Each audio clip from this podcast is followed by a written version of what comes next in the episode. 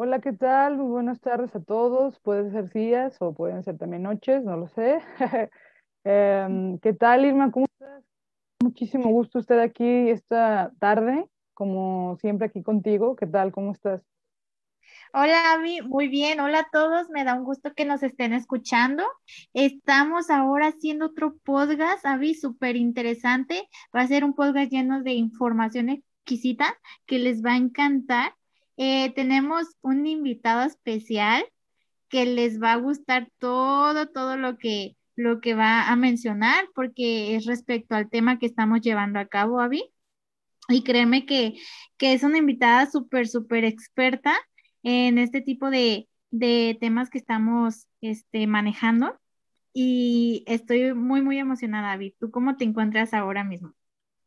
Pues igual, también muy emocionada y no es para menos, ¿no? O sea, el día de hoy, eh, esta persona que con mucho gusto aceptó a, a darnos esta maravillosa información es personalmente, eh, o yo creo que es un- una rockstar, ¿no? De, de la psicología y eh, es licenciada en psicología, tiene maestría en educación con terminal en administración de la educación, especialidad en metodología interpretativa, diplomado en gericultura básica, diplomado en psicología clínica y de la salud.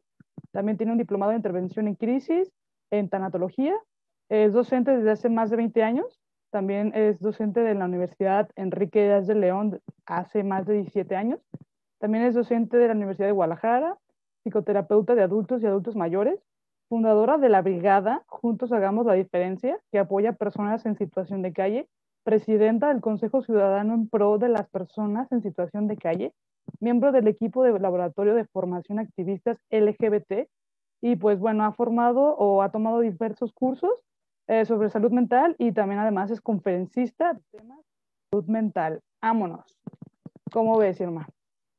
Wow, no, no, no. Entonces, realmente, Es, realmente estamos con una pro. Y en serio, chicos, todo lo que llegaron a escuchar les va a interesar porque ella tiene, tiene varias cosas importantes que decirnos respecto a este tema, Avi. Así es, Y exactamente. Y es nada más ni nada menos que la maestra Socorro Leticia Ornelas Orozco. ¿Cómo ves? muy bien. Bueno, pues entonces, Irma, ¿qué te parece si le damos la maravillosa bienvenida a nada más ni nada menos que a la maestra Leticia Ornelas? Hola Leti, muchas gracias por aceptar nuestra invitación. Estamos muy felices de que estés aquí con nosotras. Y bueno, Leti, para comenzar a abrir este tema que es demasiado interesante y que lo hemos llevado a cabo en nuestro podcast, mm, para que la gente sepa un poquito más sobre este tema que, este, que es de esta población, ¿nos podrías decir en sí quiénes son las personas que están en situación de calle? Bien, antes que nada agradecerles la invitación. Yo encantada siempre de colaborar con ustedes, con alumnas tan destacadas y responsables en su formación como son ustedes dos. Son un gran ejemplo ambas. Y bueno, orgullosa de, que me inviten, de estar aquí con ustedes. Eh, y bueno, hablando, remitiéndonos a este tema del, que vamos a hablar, Mira, creo que lo primero que tenemos que hacer es conceptualizar qué es lo que debemos entender por personas en situación de calle. Eh, en Estados Unidos, la traducción que se le ha dado a la palabra es los homeless, que son las personas eh, sin techo.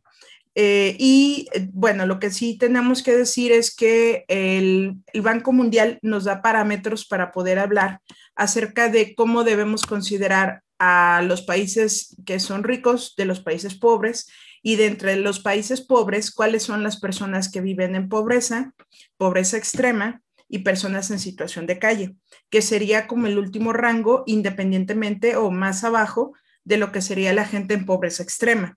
Y según lo que nos marca el Banco, el Banco Mundial, eh, nos dice que eh, nos tiene que dar un parámetro cuantitativo, obviamente, eh, donde habla de que son personas que al día pueden poseer menos 1.8 dólares diarios en su bolsillo o menos de eso.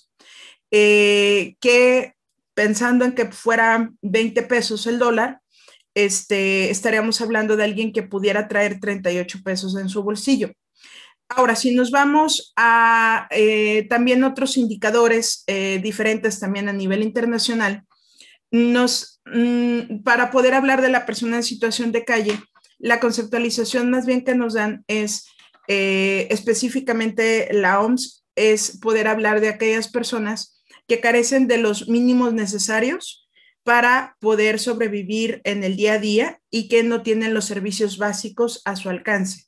Eh, desde los satisfactores como pueden ser eh, alimentación, tres comidas al día, como puede ser el no, poder gozar de un techo, un lugar donde vivir, de no poder tener acceso a una educación, a un servicio de salud libre y gratuito, así como a otros satisfactores como incluso son los satisfactores culturales. Por ejemplo, si tú, Irma, traes eh, dinero para, porque hoy quieres irte al cine, pues tienes el dinero para tener una, eh, el uso recreativo de, ese, de esa inversión económica o simplemente te quieres tomar una cerveza para relajarte del día, eh, ya que tuviste tus alimentos, el gasto de tus alimentos en casa, con todos los requerimientos de luz, agua, calles pavimentadas y demás, entonces todavía tienes acceso a este, eh, a este recurso más que sería de entretenimiento, de esparcimiento. Entonces, estamos hablando de todas aquellas personas que no cuentan con ninguno de estos requisitos básicos y que es independiente de la condición de la edad y es independiente incluso en países latinoamericanos de la condición de la, del grado escolar. ¿Sale? Entonces, eh, estaremos hablando de estas personas que no tienen los mínimos necesarios. Eh, que, eh, hablando ya de lo que sería el grupo poblacional específico, la verdad es que hablar del tema de personas en situación de calle implica hablar de aquellos que están permanentemente porque su vida es así en la calle, han hecho un estilo de vida de el hecho de estar en calle. Y por otro lado, también este, como de los que viven por eh, periodos transitorios, por ejemplo, eh, nos encontramos lamentablemente con muchas historias, por ejemplo, de personas trans que al ser eh, salidas del closet en casa, los padres los corren, no, no, tienen una red de apoyo y por un tiempo lamentablemente tienen que vivir en calle porque este, no, no tienen un lugar, no tienen un espacio en donde estar y viven temporalmente en calle o migrantes o personas que tienen que vivir aquí en la ciudad de Guadalajara por un trabajo, porque tienen familias en municipios muy pobres y ellos son los que mandan todo el recurso para su familia y entonces tienen que, no tienen el recurso para poder pagar un cuarto de hotel o tener un lugar en donde estar y en muchas ocasiones se dedican a la construcción, a muchas cosas así y se quedan a dormir en la calle para no gastar en, un recurso más como este, ¿no? Entonces,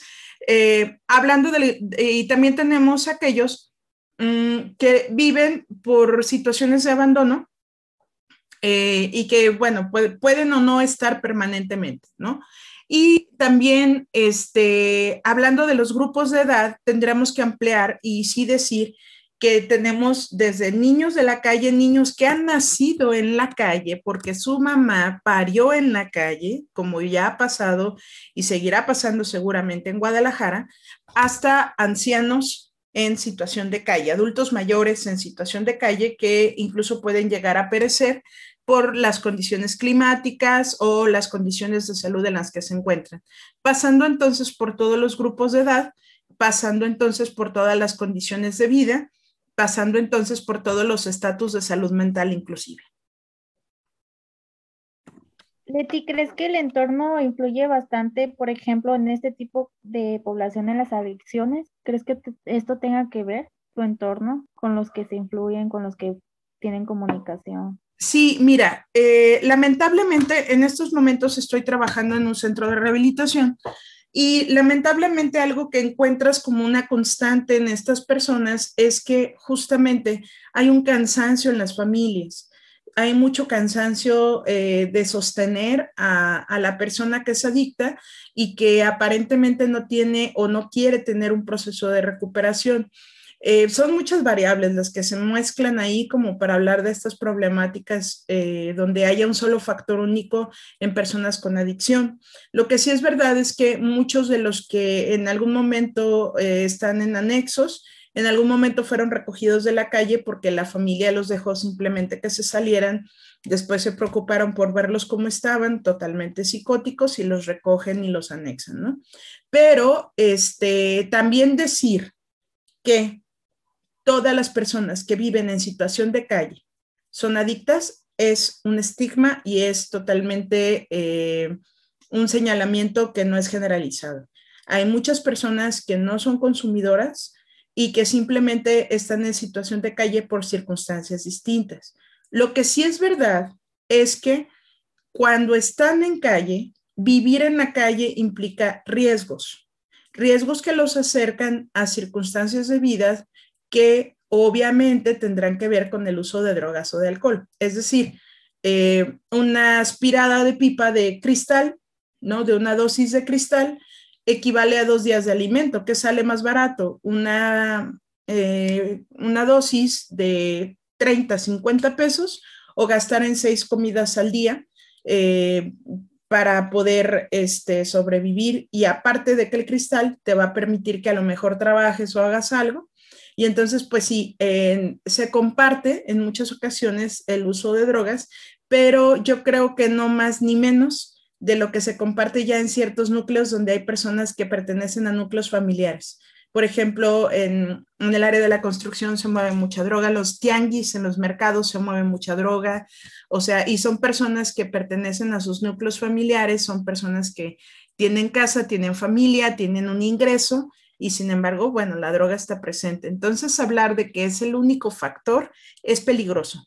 Yo creo que más bien tendríamos que hablar en general de elementos de salud mental, porque también, eh, y de, cultura, de educación, y también de aspectos que, tengan que ver hasta con la salud física, ¿no?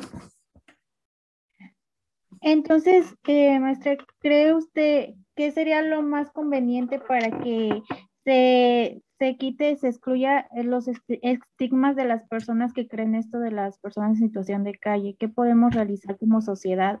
El no tener como esa mentalidad de que todas las personas este, en este tipo de situación eh, tienen alguna adicción.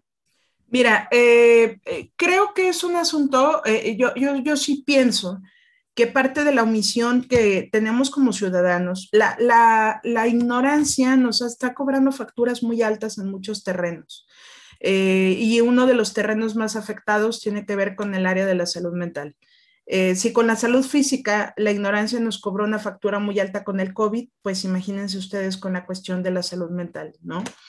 Eh, definitivamente el ser omisos respecto a eh, invisibilizar, de entrada, invisibilizar a las personas en situación de calle y solamente eh, volverlas visibles para burlarse de ellas en redes. Me acabo de aventar un round hace poco por eso.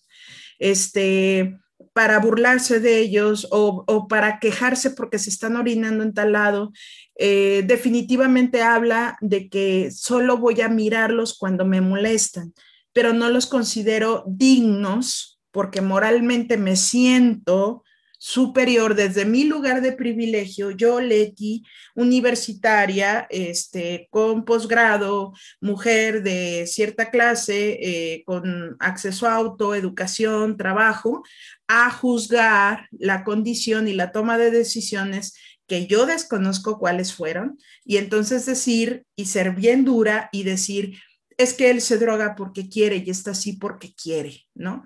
Lo primero que tenemos que hacer es entender que debemos de dejar de romantizar la pobreza y entender que no es pobre el que quiere. Somos un país tercermundista y somos un país que por más que trabajemos horas, horas y horas, simplemente no podemos salir de la situación económica ni del estatus económico en el que pertenecemos, ¿no? Entonces, esa es una. La otra, creer que es un asunto donde los diputados, el Estado tiene que hacer algo es una labor muy importante. Pero ojo, ellos no van a legislar nada que la ciudadanía no demande. Porque hay incluso hasta temas que si la ciudadanía los demanda, el propio sistema se resiste. Pero hay otros temas donde hay una demanda de parte de la ciudadanía, hay exigencia, hay esta presencia, perdón, y es ahí donde se legisla como tal, pero es porque la sociedad organizada, de alguna forma, yo afectado por ser de la comunidad LGBT, quiero que se haga una política pública para que se valide el matrimonio, la adopción, etcétera, pero yo tengo voz y voto.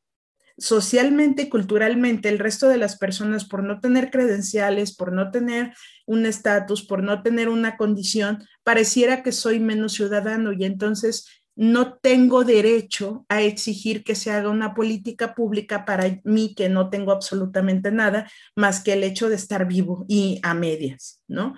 Entonces, el hecho es que las personas debiéramos, o sea, no tendría por qué, no tendríamos por qué esperar a que nos pasen las cosas para entonces ir a exigir que como esa situación ya me afectó, entonces ahora sí voy a exigir que se haga una política pública.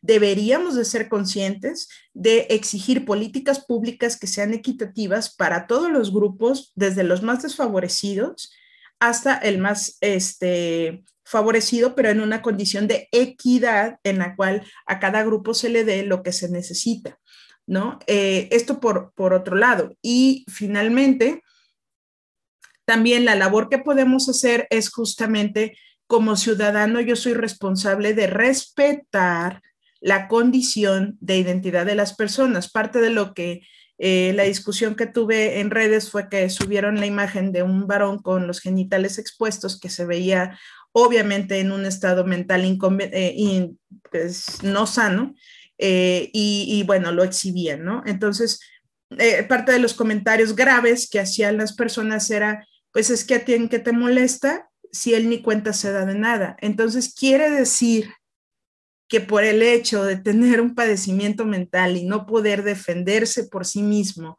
es menos ciudadano. Y tenemos el derecho, yo me siento con el derecho y la moral de señalarlo y exhibirlo en una red pública para que todo el mundo lo vea. Y decían, bueno, pero es que él no va a reclamar nada, nada le quita. No, es que su identidad, su persona debe de ser respetada por el solo hecho de ser persona. Y el que yo exhiba, así como cuando subo videos de violencia, videos donde, ay, me indigna que maten a los animalitos y subo un video donde se ve que matan a los animalitos, lo que estoy haciendo es promover justamente la violencia. Y eso es algo que la gente no entiende, que nos sentimos con la autoridad moral de exhibir a cualquier persona solo porque es diferente o porque tiene una condición de minusvalía o de decisiones que pudo haber tomado, que franca y honestamente me tocaría tener un papel activo. Parte de lo que decían era, pues es que la culpa es del Estado por no tener una política pública. Sí, pero las políticas públicas son creadas por aquellos que pueden ser y para aquellos para los que pueden ser votantes. Y como él no tiene una INE para ir a votar, entonces es menos ciudadano. Entonces estamos haciendo, yo lo estoy violentando, ¿sí?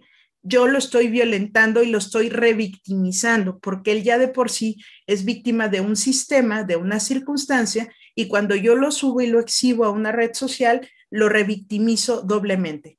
Entonces, me parece que el hecho de educar a las personas respecto al tema de la importancia de estas diferencias en cuanto a la, eh, la condición de pobreza, el no ser conscientes, el no tener una conciencia social, me va a llevar a sentirme con el derecho de señalar moralmente a todos aquellos que sean diferentes a mí o a burlarme de las personas que sean, eh, por ejemplo, ignorantes. Tampoco tengo derecho a reírme de las personas que son ignorantes.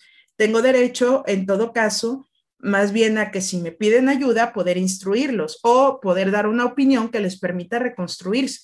Pero eh, esto es porque es claro el referente de la falta de conciencia, es, es claro el nivel de ignorancia que tenemos respecto al hecho del respeto a la identidad y la condición de los otros, tengan o no conciencia de sus actos o de sus hechos.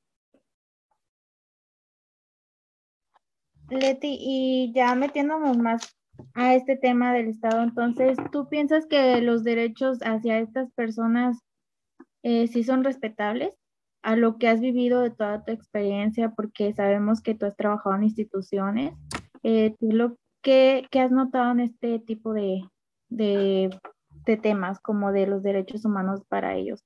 Los derechos humanos son, hay una declaración universal de derechos humanos que al ser solamente una declaratoria no tienen injerencia legal o de legislación sobre eh, las políticas internas que se dicten en los países porque cada país tiene autonomía. Sin embargo, sí son recomendaciones que se debiesen hacer. En este caso, eh, lo que sí tenemos que decir es que los derechos humanos son para todos. O sea, en ninguna parte dice una cláusula de, eh, para ti, Avi, como usas anteojos, tienes menos derechos humanos yo, Leti, como tengo cabello chino, tengo menos derechos humanos y tú, Irma, por llamarte Irma, tienes menos derechos humanos. O sea, independientemente de los grados escolares, los niveles educativos, de ignorancia, de conocimiento, de estatus económico, los derechos humanos son inherentes de cualquier ser humano con o sin facultades mentales, con o sin este, adicciones, con o sin eh, situaciones de desigualdad y eh, de igual forma como yo exigiría que nadie se burle de mi persona o como yo exigiría que nadie, eh, que, que, no, o sea, que si yo cometí un delito se me diga por qué fue el delito, este, por qué se me va a levantar, tengo derecho a un abogado y sin embargo, en el caso de ellos, pues no hay nada de esto porque ellos ni siquiera saben o no se dan cuenta tienen tan normalizada la, violación a sus derechos humanos que para ellos ya es normal que de repente simplemente llegue la patrulla y a golpe los levante porque están dormidos en medio de la plaza Guadalajara, ¿no? Entonces, eh, los derechos humanos son para todos, pero tenemos un claro problema de violación a los derechos humanos en América Latina y tiene que ver con la justicia social y con la desigualdad.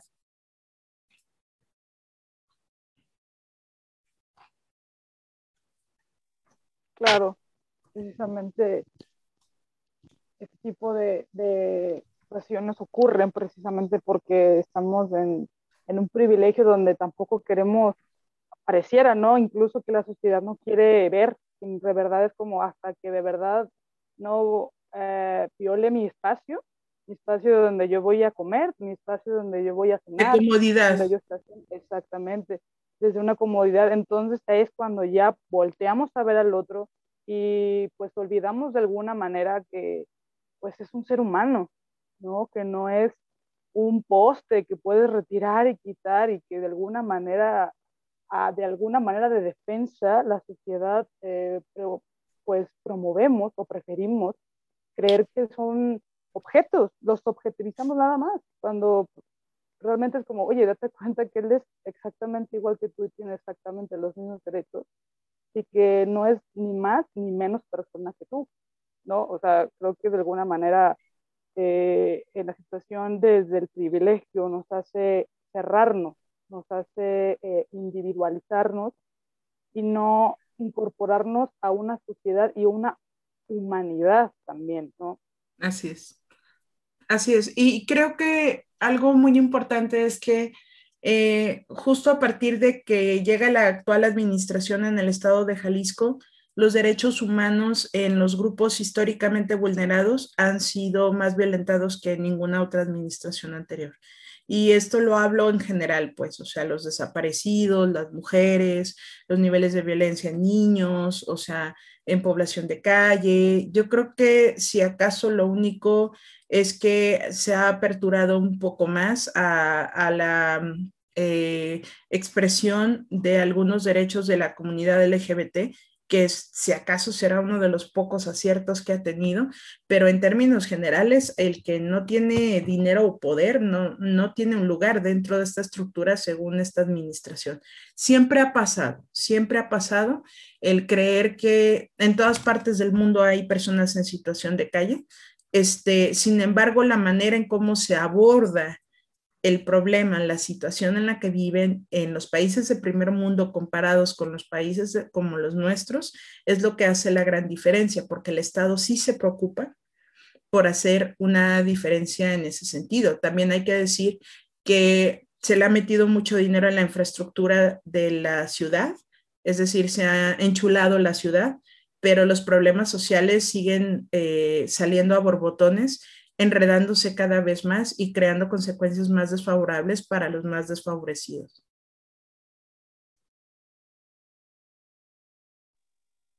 Maestra, una pregunta.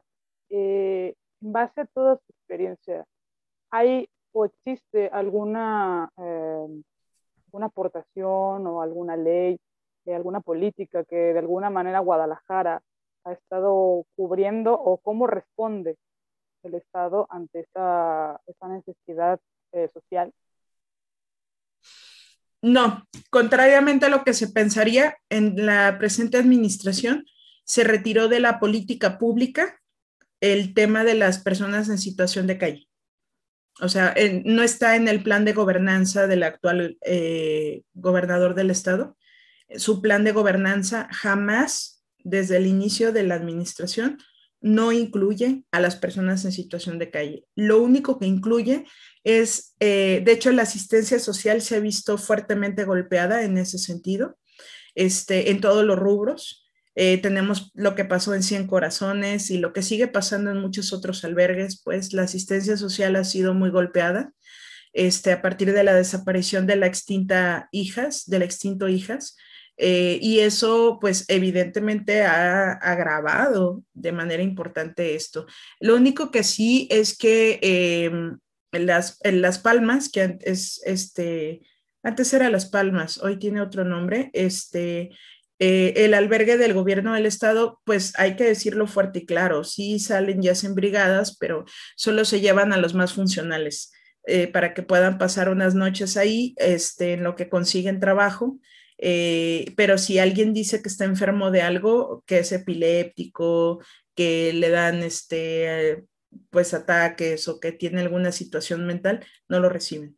Y ahí la situación es que eh, el único lugar que, no era el único, pero sí el más importante en el occidente de, del país que recibía a la población enferma médicamente, siempre y cuando no fueran cuadros de gravedad, eh, con situación mental o con las dos situaciones en concreto, pues simplemente desapareció. Eh, al inicio de la administración alfarista, el lugar tenía 280 usuarios, actualmente solo tiene 80 y muchos de ellos están 80 eh, o 60 y el resto de ellos andan vagando por las calles, por ahí, pululando en algunos espacios. Maestra, y por ejemplo, eh, ¿qué nos puede mencionar respecto a este tipo de personas que fueron, eh, sí, que, fueron excluidas de estos institutos? Eh, ¿Cómo están llevando a cabo su vida si es que usted está enterada respecto a esto? Porque a lo que sabemos usted realiza brigadas, entonces nos gustaría saber y que sepa toda la gente lo que usted realiza para para también que ellos aporten, todos como sociedad aportemos nuestro granito de arena y podamos acercarnos más hacia estas personas que, que aunque sea tengan un taquito para su día, porque realmente es una situación demasiado difícil para ellos, porque no solamente eh, hay personas que no presentan una enfermedad, sino que también hay personas que son de tercera edad, entonces es más difícil todavía para ellos porque no tienen este lugar, no les dan empleo, o sea, solamente están vagando por ahí y queremos saber qué podemos realizar al respecto para poder ayudarlos un poco más este, en su situación que están presentando en este momento. Mira, todos los grupos poblacionales son de riesgo que estén en la calle. Este, tengo entendido que algunos de los que estaban en la unidad los derivaron a otras instituciones, pero bueno, eh, con sus respectivas dudas de cómo se manejan esas instituciones al no tener el personal calificado. Este, por otro lado, eh, hay tres sectores poblacionales que son de alto nivel de riesgo, todos, todos, independientemente de la edad que tengas, vivir en la calle es un riesgo, pero hay tres grupos poblacionales especialmente de riesgo, que son niños, porque pueden ser violentados física, sexualmente, para tráfico de órganos, eh, trata, en fin, ¿no?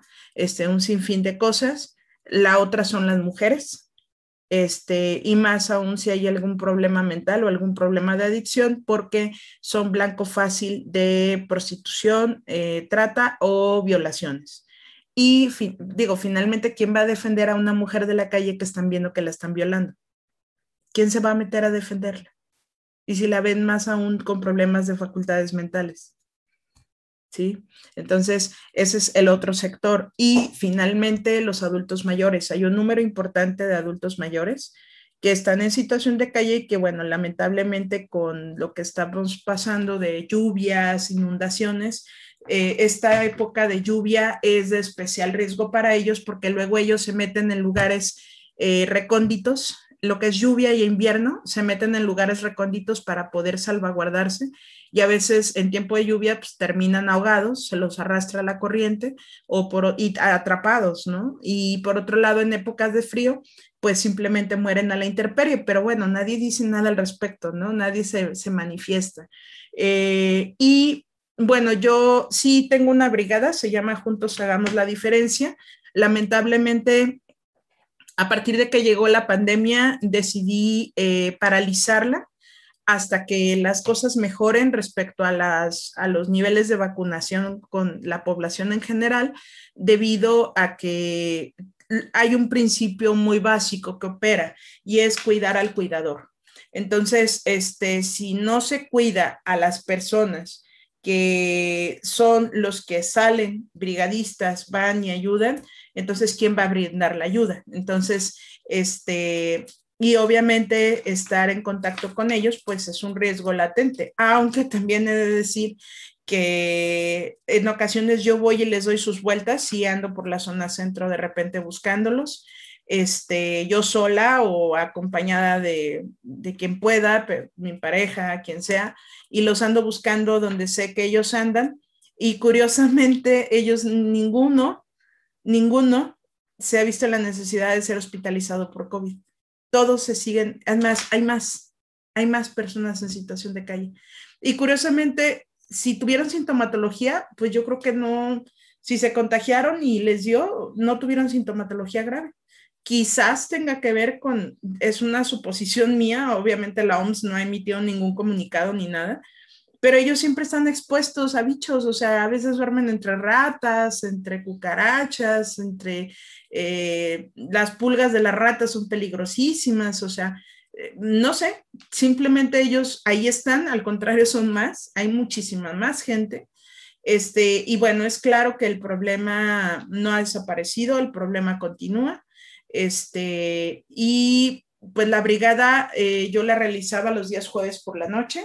Salíamos por toda la zona centro, llegamos a repartir más de 500 porciones de comida.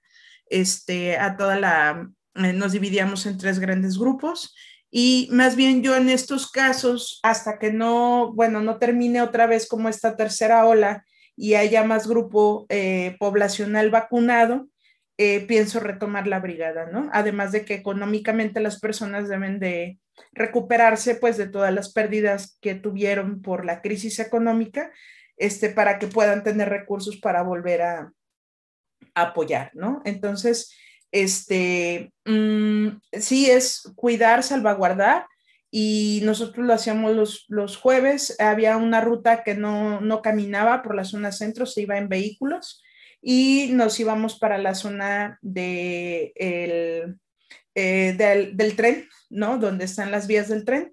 Y pues ahí teníamos un poco de contacto también con los migrantes que bajaban de la bestia y que se quedaban a pasar la noche ahí, este, por la, ambas zonas, por la zona de Colón y la zona de Enrique Díaz en su cruce, este, además de todos los que estaban cerca de, de este, el agua azul, ¿no?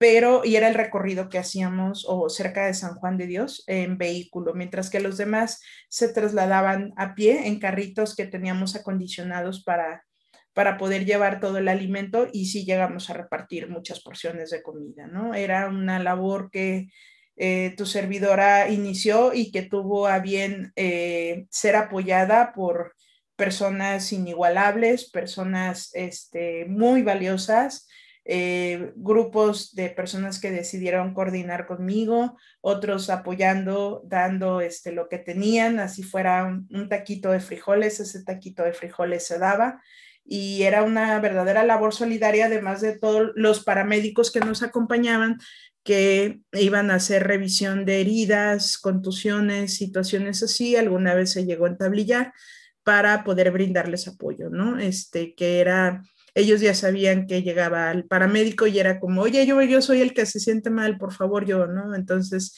en algún momento hasta alguna médico, una médica nos, nos acompañó.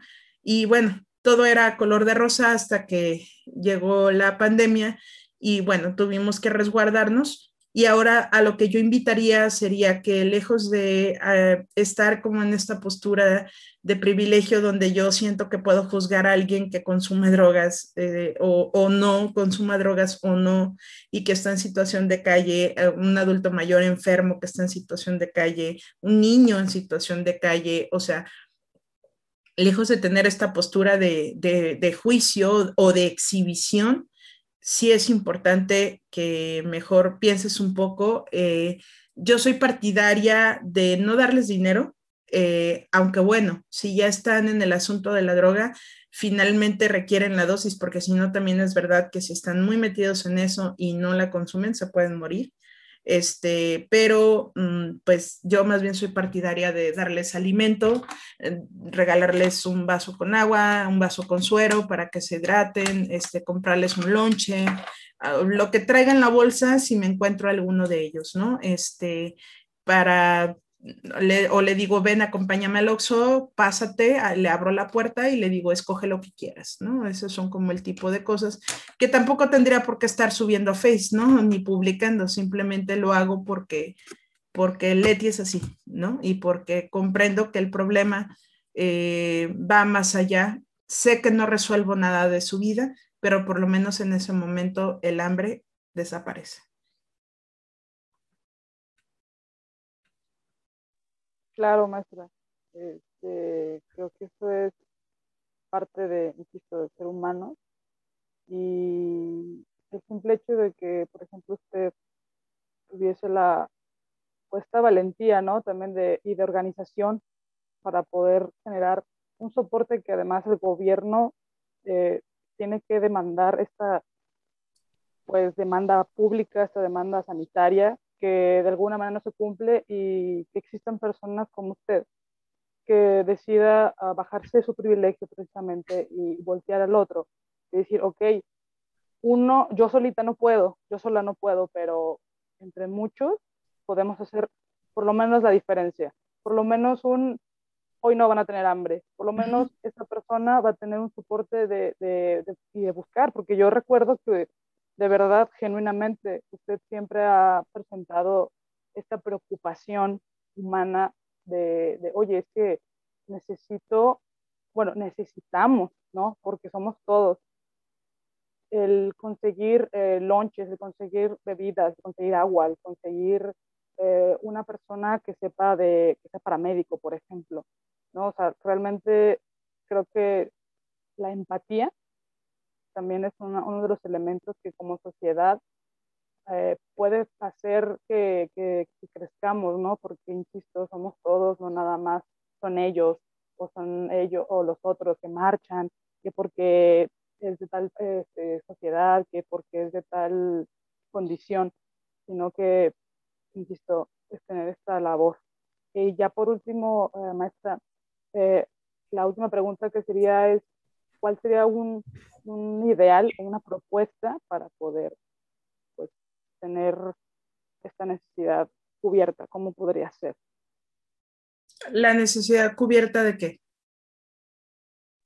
Eh, por ejemplo, eh, ¿cómo serían las condiciones ideales que el gobierno, la sociedad mm. pudiese eh, sostener esta necesidad de que existan, o mejor dicho, que no existan las personas en situación de calle? Mira, yo creo que lo primero tiene que ver con la desigualdad, o sea, con el reparto inequitativo de la, de la riqueza en el país. Mientras siga habiendo esta brecha tan amplia, eh, pues más se polariza. y al polarizarse más, pues nos acercamos más a ello.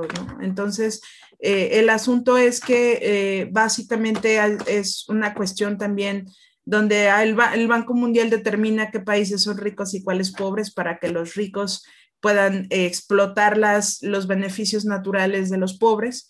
Eh, pero eso no quiere decir que no podamos hacer nada. lo que quiere decir es que, por el contrario, como sociedad nos falta mucha conciencia social para entender que por el hecho de que tengas para una bocina, caguamas y fiesta con los amigos, no tienes una situación de privilegio. O sea, no tienes un seguro social que cubra cabalmente con la necesidad médica que tienes no tienes, ah, no hay cupo adecuado en la Universidad de Guadalajara para que todos entren y, y, haya una educación pública gratuita, efectiva para todos, de que no haya salarios bien pagados. O sea, creo que primero nos falta entender que estamos en una estructura de desigualdad. Segunda, impulsar, el Estado debería de impulsar una política pública. Nosotros lo hicimos, la maestra Alba y su servidora, presentamos ante el Congreso Federal una propuesta de atención integral a las personas en situación de calle como un rubro a trabajar. Y lo que propusimos fue la atención específica dependiendo a cada grupo poblacional. Por ejemplo, las personas eh, que son adultas mayores con o sin enfermedad médica, que requirieran atención distinta eh, para asilamiento, pero también no, de, no a puertas cerradas, sino que ellos puedan entrar y salir eh, con esta condición, pues, de que puedan permanecer ahí con los mínimos necesarios o que si están enfermos puedan recibir la atención necesaria. Este, en un lugar distinto, eh, los que puedan tener enfermedades crónicas infecto contagiosa, porque también hay personas en situación de calle que están psicóticas y que tienen VIH. Entonces, tiene que haber un lugar especial para ellos. PAIPIT no se da abasto con todo, que es eh, una esta asociación de mm, religiosas que atiende a personas con, con VIH, VIH-Sida, este, familias completas que atienden ahí, que todos están contagiados, por ejemplo, este, y pues no se puede dar abasto porque no puede tener un pabellón para personas en situación de calle o para, para personas eh, que estaban en situación de calle y que tienen algún trastorno mental, algún deterioro mental y que aparte están contagiadas, ¿me explico? O sea, tendría que tener em, un manejo más especializado del que ya tienen. Ellos son especialistas en el manejo de población con VIH, pero no de población con VIH con trastorno mental. ¿no? Entonces, este, o con adicción, por ejemplo. Eh, tendría que haber un modelo de atención integral. DIF lo que hace es paliar el problema, o sea, salir a repartir la escena y que la escena sea una bolsa de garbanzos calientes, o sea, no, no me parece digno cuando tienen toda la infraestructura y el recurso para capacitar, para ofrecer un espacio de atención integral si tienen problemas de salud mental que puedan tener derecho a ser medicados, si son adictos que puedan tener derecho a procesos rehabilitatorios, a procesos de estimulación mental, a procesos de incorporación a la sociedad, que si son niños puedan tener como todos estos soportes socioemocionales el que haya albergues o el que haya orfanatos no quiere decir que los lugares tengan personal capacitado y eso hay que decirlo fuerte y claro. Yo puedo tener toda la voluntad de abrir un albergue, un ACE, y meto a todos los que son mis amigos y los que me quieran ayudar, pero eso no quiere decir que estén especializados en atender niños que vienen de situación de calle, que a lo mejor son vulnerados, ya son violentados sexualmente, son retirados de con la mamá, este, o sea, que ya vienen expuestos de toda una historia y aparte adentro del albergue reciben maltrato, o sea, y que esta es una historia a la que DIF se enfrenta todo el tiempo, pero que bueno, cree que por darle una cuota a la asociación civil una cuota simbólica, tiene derecho a exigirle que tenga todo el personal capacitado. Si le diera el recurso necesario para poder capacitar a ese personal y tener filtros más estrictos y supervisiones más, más este, finas, creo que estaríamos hablando de otra cosa. Pero como todo este tema es un tema de asistencia social, el gobierno no le quiere entrar y entonces lo que hace es que le dice al empresario, eh, dame un donativo de tanta cantidad de dinero y a cambio te hago recibo deducible de impuesto. Entonces la empresa evade impuestos. ¿sale? Entonces no es porque los empresarios sean buenísima onda y quieran donar. Cada vez que tú donas en el banco, por ejemplo, que te dicen, ¿quieres donar a tal asociación? Para empezar, se pone el traje la misma asociación, no el ciudadano que lo donó, y segundo, le estás ayudando al banco a que va de impuestos. Entonces, eh, esta es una situación que se replica, así es la corrupción en la asistencia social y en los programas de ayuda social que se tienen. Entonces, necesitamos eh, alguien que realmente se desgarre las vestiduras en cuanto a este tema, eh, que haga una que, que, impulse una política pública, que impulse sistemas eh, de educación, de formación en la calle, de formación cívica, de conciencia. Y bueno, es un trabajo muy integral, muy fino que se debe de hacer con esta y con muchas otras problemáticas. Muy fino y a la vez muy delicado el tratar de, de manejar este tipo de situaciones y bueno, te queremos agradecer en nombre de, de, esta población de situación de calle. Yo la verdad, y Avi también te lo agradecemos por ser un ser humano tan grandioso y tan linda persona con ellos. realmente sabemos que es un labor muy, muy, muy pesado porque el convivir con este tipo de personas puede llegar a ser también triste al ver sus situaciones, al ver sus estados. Es como, como muy, muy lamentable de, de pensar, estoy haciendo ahorita le estoy ayudando a, darle su comidita y todo, pero después, ¿qué va a pasar cuando yo no esté aquí? o están enfermos, tienen herpes, tienen enfermedades en la piel, tienen diabetes, hipertensión, o sea, los dejas. Ahorita en época de lluvia, cuando hacíamos la brigada, y perdón que te interrumpa, Irma, pero en otros años, cuando íbamos en época de lluvia, llegábamos y ellos estaban titiriteando de frío. No traían más ropa lo que estaban esperando era que en la noche se les, se les, se les secara la ropa puesta que traían y dormían así. Entonces nosotros llegábamos, sí, bañados, también nosotros, pero llevábamos un costal de ropa y era como quítate y aquí hay, ¿no? Lo que siempre decíamos nosotros es, yo tengo una casa donde tengo un baño, puedo llegar a bañarme, ropa calientita, me meto a mi cama y asunto arreglado, pero él va a pasar toda la noche a la intemperie con la ropa empapada porque por más que intentó esconderse, la lluvia fue eh, infernal, ¿no? Y, no hubo forma de protegerse. Entonces, pues es la realidad que viven y creo que no se trata, en lo personal, no lo hago con la intención jamás de colocarme. Creo que lo hago como un interés genuino porque me tocó conocer cerca de fondo y de corazón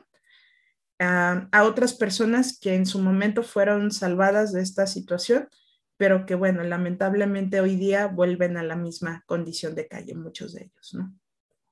Así es, Leti. Sabemos que tú, tú has venido arrastrando un historial demasiado importante y a la vez creo que nos has dejado bastante aprendizaje y te lo agradecemos bastante.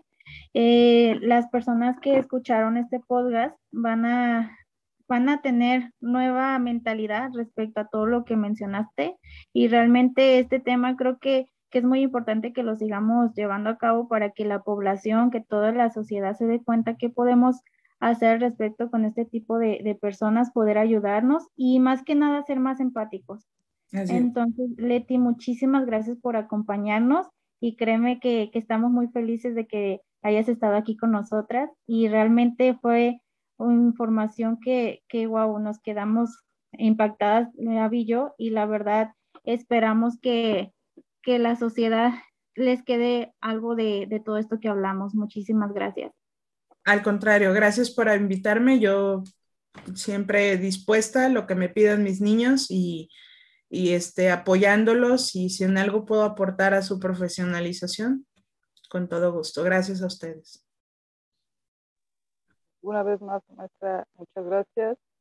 Y de verdad, mm, espero que no, no dejen de existir personas como usted y que esto sea un, un despertar, ¿no? También de todos, que también la pandemia sea una buena oportunidad para darnos cuenta que nada en esta vida es seguro. Así es. Nada, absolutamente nada, ni la vida misma. Así es. Y una muy buena oportunidad para ser mejores, muchísimas gracias, Liti, de verdad, te lo agradezco mucho. Y pues nada, muchísimas gracias, nos veremos. próximamente. Claro que sí. Adiós chicos, gracias por escucharnos y nos vemos en el próximo, nos escuchamos en el próximo podcast. Gracias, bye.